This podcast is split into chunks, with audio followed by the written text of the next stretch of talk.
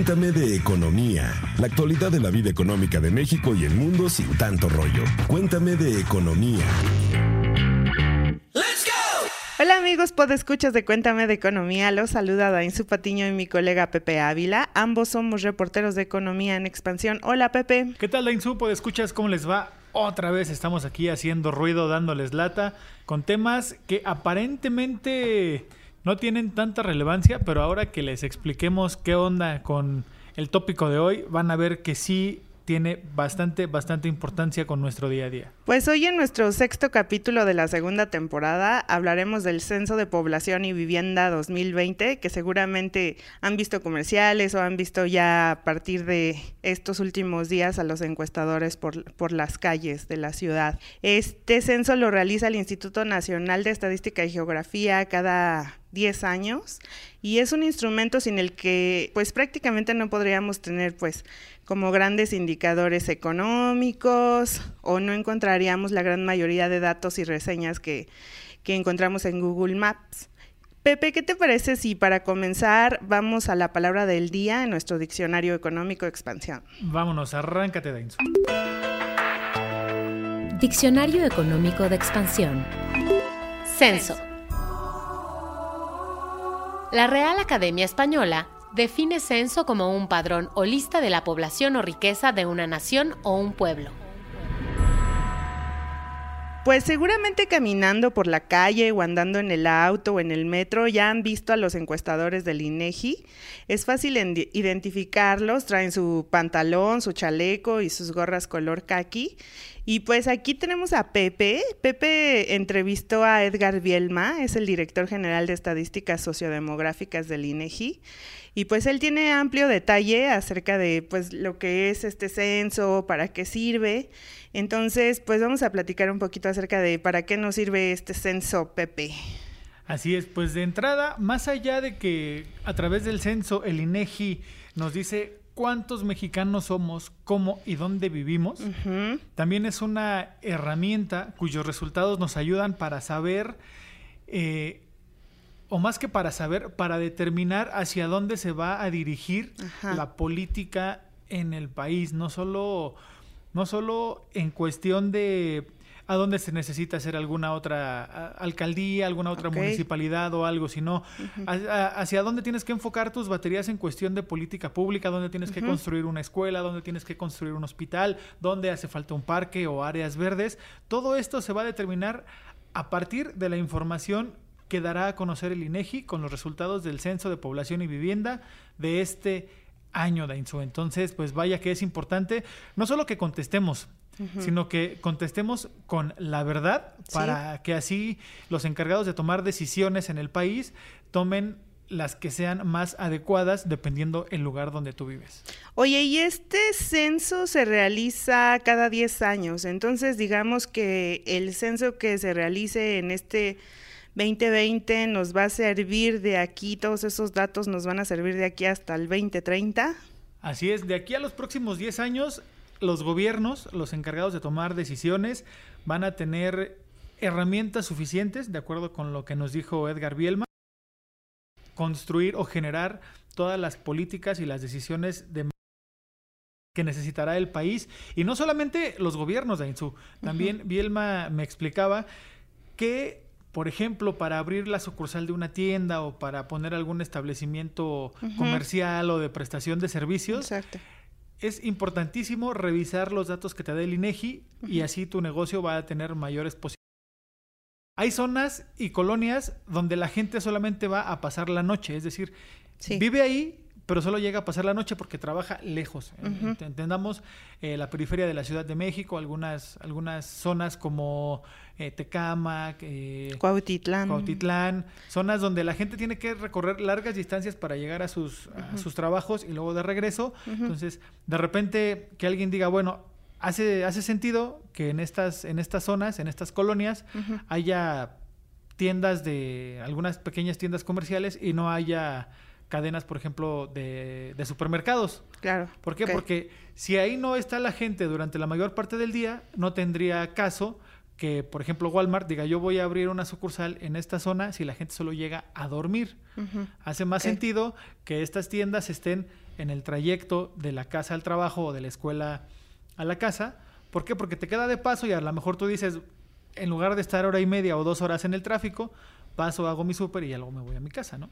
Y igual también de pronto se me ocurre, por ejemplo, si quisiera poner un negocio, no sé, en la calle donde vivo, entonces también me puede servir, digamos, como para estolquear a mi competencia, ¿no? O también ver, por ejemplo, si ya hay muchas farmacias o taquerías, pues no voy a poner una farmacia o una taquería, ¿no?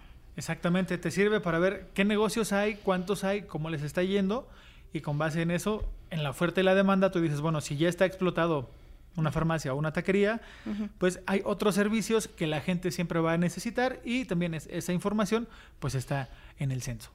Oye, y también de cierta forma pues digo, a lo mejor haciendo cálculos acerca de la población, este, y ya yéndonos hacia puntos más finos, pues te dan información acerca de cuánta parte de la población es mujer, qué edad tiene, mujeres, hombres, niños, personas de la tercera edad, ¿no? Y también eso creo que de cierta forma esta información nos ayuda a a ver nuestra, quizá puede ser para nuestra oferta laboral que podemos tener para la atracción de inversión extranjera, por este tipo de cuestiones, ¿no? Nuestra, nuestra demografía, ¿no? Nuestra densidad poblacional a que este va a dedicar los próximos 10 años, ¿no? Entonces así igual también para podernos vender.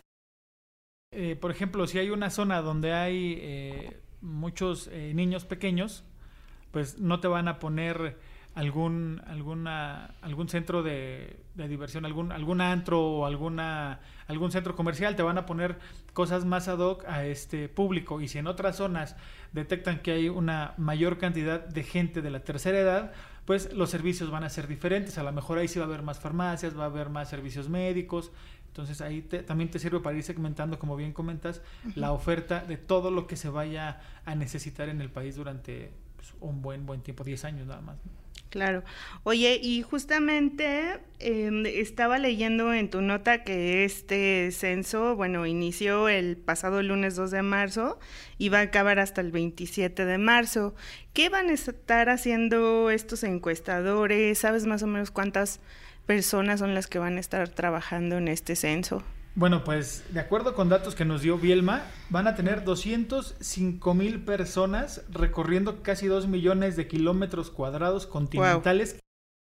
Es muchísimo, o sea, 2 millones de kilómetros cuadrados. Y pues digo, es el INEGI, es, son los que se encargan de datos, estadísticas y demás, pues justamente esta cantidad de personas fue el cálculo que se estimó suficiente para realizar este ejercicio bastante, bastante complejo y para lograrlo van a necesitar un total de 12 mil millones de pesos. 12 mil millones de pesos. Aparentemente es muchísimo dinero, pero eh, Edgar Bielma destacó que el INEGI en este, para este ejercicio ha optimizado los recursos de gran manera. Me puso, por ejemplo, el censo de Brasil de hace 10 años, Ajá. donde eh, en, el país sudamericano se tuvo un costo por vivienda de 5 dólares. Hace 10 años, estamos hablando de 2010. Ahora, en 2020, al INEGI el costo por el censo de cada vivienda le va a costar 4.8 dólares. Poquito más barato que le costó a Brasil hace 10 años, ¿no?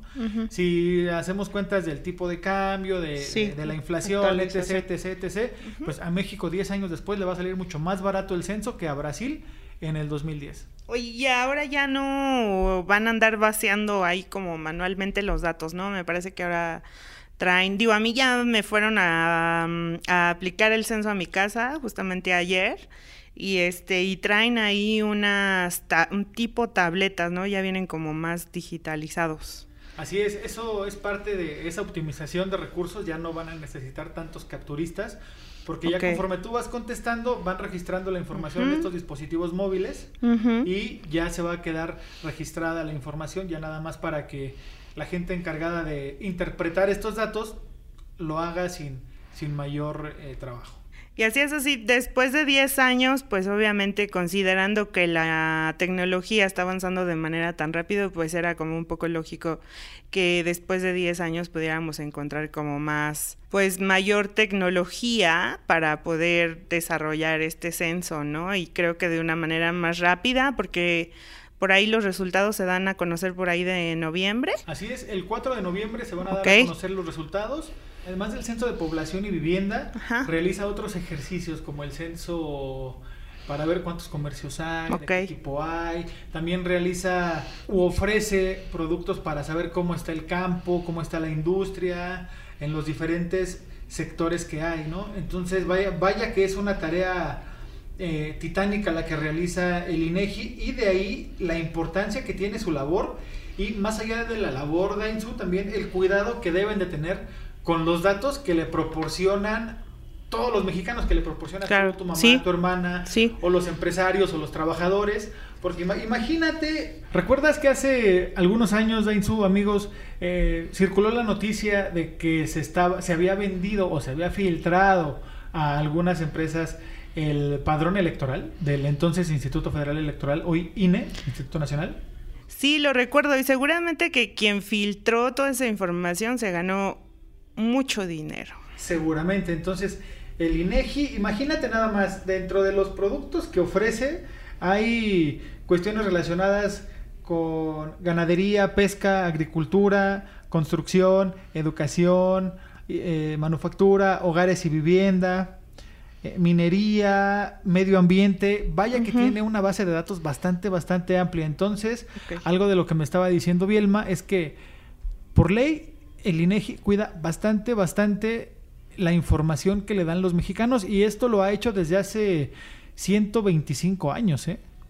Desde hace 125 años que existe la INEGI. Sé que estamos muy jóvenes. ok. Sé que estamos muy jóvenes, Dainzu, pero eh, yo que recuerdo en mis casi 40 años, no he sabido de alguna filtración o de algún robo o algún, ya ahora en la era cibernética, algún hackeo que haya sufrido el INEGI o robo de información. No sé si tú recuerdas alguna cuestión así. Yo no, honestamente yo no. Oye, y en, no, no, no recuerdo alguna información, pero ¿qué tal también, por ejemplo, pensaríamos que no al exterior, pero también qué tanto nos garantiza el INEGI de que alguna autoridad judicial o el SAT pueda como tener esta información. Bien, Dainzu, pues eh, la protección de la información que tiene el INEGI está protegida por la ley del Sistema Nacional de Información Estadística y Geográfica, en la cual eh, te aseguran que ninguna autoridad judicial o hacendaria va a poder tener acceso a tu información, porque recordemos que el censo se nutre con toda la información que uno le da a, los encuestadores, desde si trabajas, si no trabajas, cuánta gente vive en tu casa, cuántas recámaras tienes, todo, todo, todo, todo, todo está protegido por esta ley. Y también ahora, insisto, con la tecnología, la llegada del Internet y toda esta cuestión, me estaba diciendo Edgar Bielma que ellos, eh, como medida de seguridad, para evitar hackeos, le pagan a alguien para que los hackee. O sea, tienen como pruebas de, o sea, contratan hackers para que intenten, ahora sí que hackear el propio sistema del INEGI y les pagan. Y si, alguien logra hackearlos, ah, bueno, detectan una vulnerabilidad en el sistema, sí. la corrigen y siguen intentando, eh, recordemos que los hackers pues, nunca descansan, ¿no? Y siempre, siempre encuentran o buscan nuevas formas para vulnerar eh, cualquier sistema. En el caso del INEGI, pues ellos contratan a gente para que los trate de hackear y si alguien lo logra, pues corrigen esa falla y así eh, mantienen blindada la información. Ok, entonces deben de tener como ahí también o destinar un buen presupuesto a la seguridad, ¿no? De cierta forma y en general el INEGI, ¿no? Como cualquier otra institución. Así es. Como les contaba, pues a mí ya me tocó que me censaran ah, ayer por la tarde. Eh, duró más o menos la encuesta cinco minutos, pues realmente nada más somos dos personas las que vivimos en mi casa. Pero me decían que conforme aumenta el número de habitantes en cada casa habitación, pues aumenta el tiempo, ¿no? De lo que pueda puede durar esta encuesta. Pero realmente para mí fue como Fue muy sencillo contestarla, te, este, hacen tu, te levantan tu encuesta, preguntas, nada difícil, te ponen tu pegote tradicional en la puerta y bueno, pues va, ¿no? Y, y creo que ahí también lo que me llamó la atención un poco es que el pegote ya viene con un, este, el código, código QR, ¿no? Entonces que, que son como, cada uno es diferente y ya trae la información de esa vivienda, entonces me pareció como muy interesante también ese esa tecnología, por así A ver, decirlo. por ejemplo, ¿qué te preguntaron, Dainzu? A mí me preguntaron básicamente estas básicas de cuántos cuartos tiene tu cuántas habitaciones hay en la casa, cuántos cuartos en total, si tienes luz eléctrica, si tienes tinaco, si tienes cisterna, si este mm, si tienes alguna dificultad para ver, caminar, escuchar, hablar, em, también qué religión soy, eh, si en algún, si había vivido hace cinco años, o sea, si tenía más de cinco años que vivía en la Ciudad de Mm, México, ajá. de en dónde había nacido.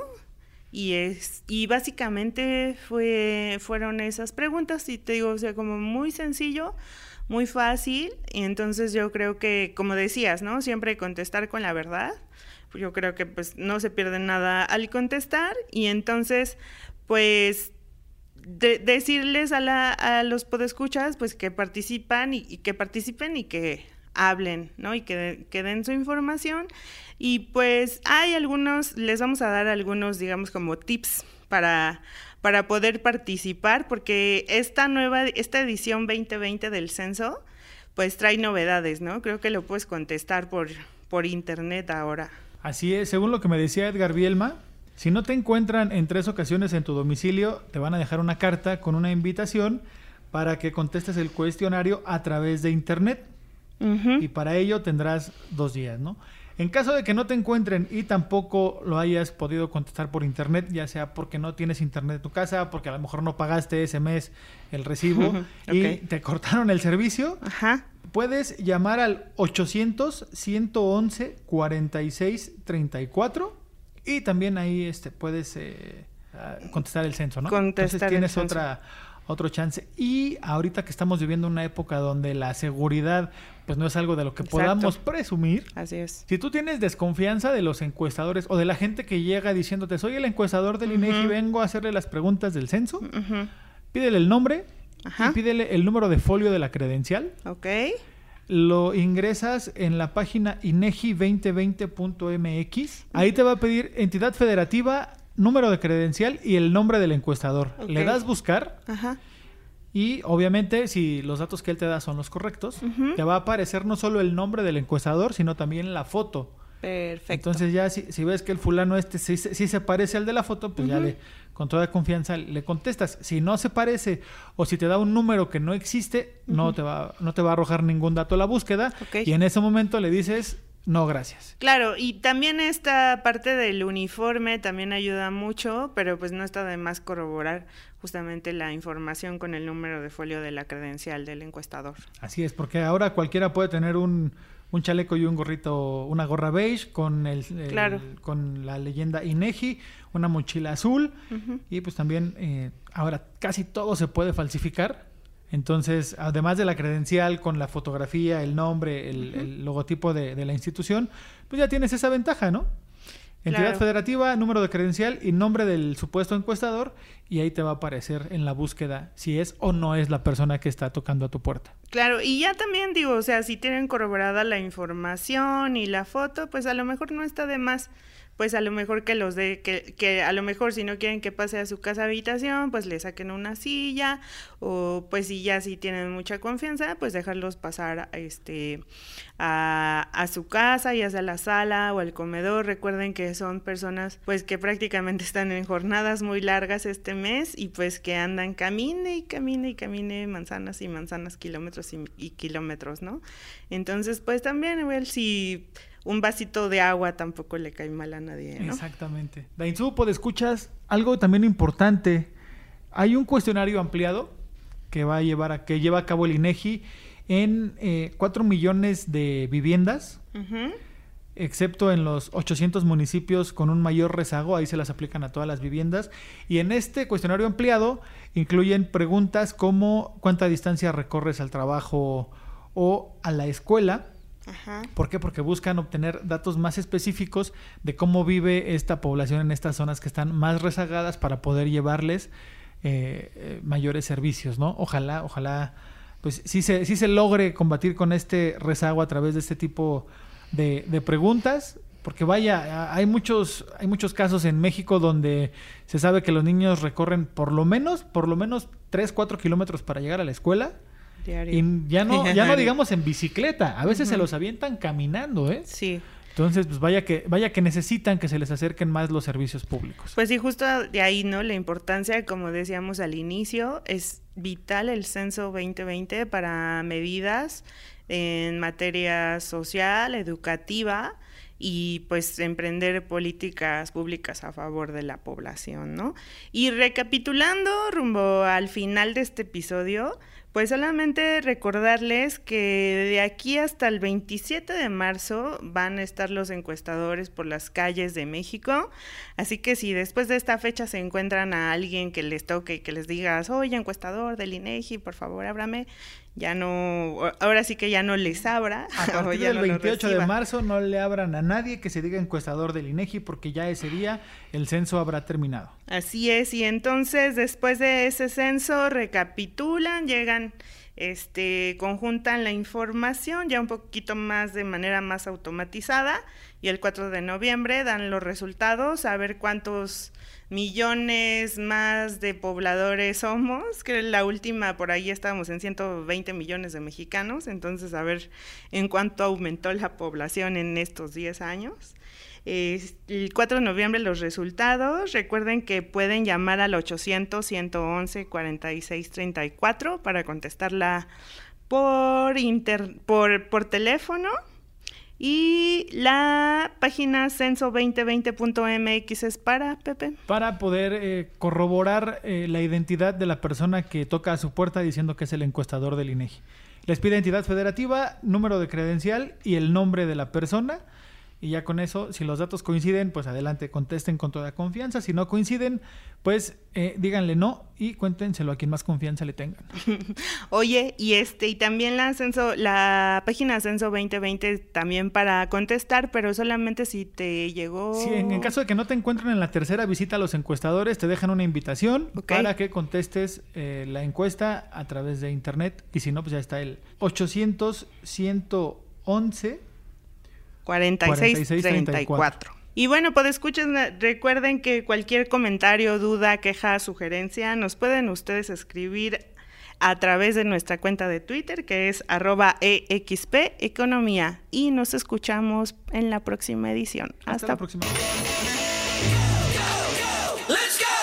Cuéntame de economía, la actualidad de la vida económica de México y el mundo sin tanto rollo. Cuéntame de economía. Sick of being upsold at gyms? My guy, you're currently a base member. For $90 more, I can upgrade you to our Shred membership. For 130 more, you'll be a Swole member. And for just $300 more, you'll reach Sweat Platinum. At Planet Fitness, you'll get energy without the upsell. Never pushy, always free fitness training and equipment for every workout. It's fitness that fits your budget.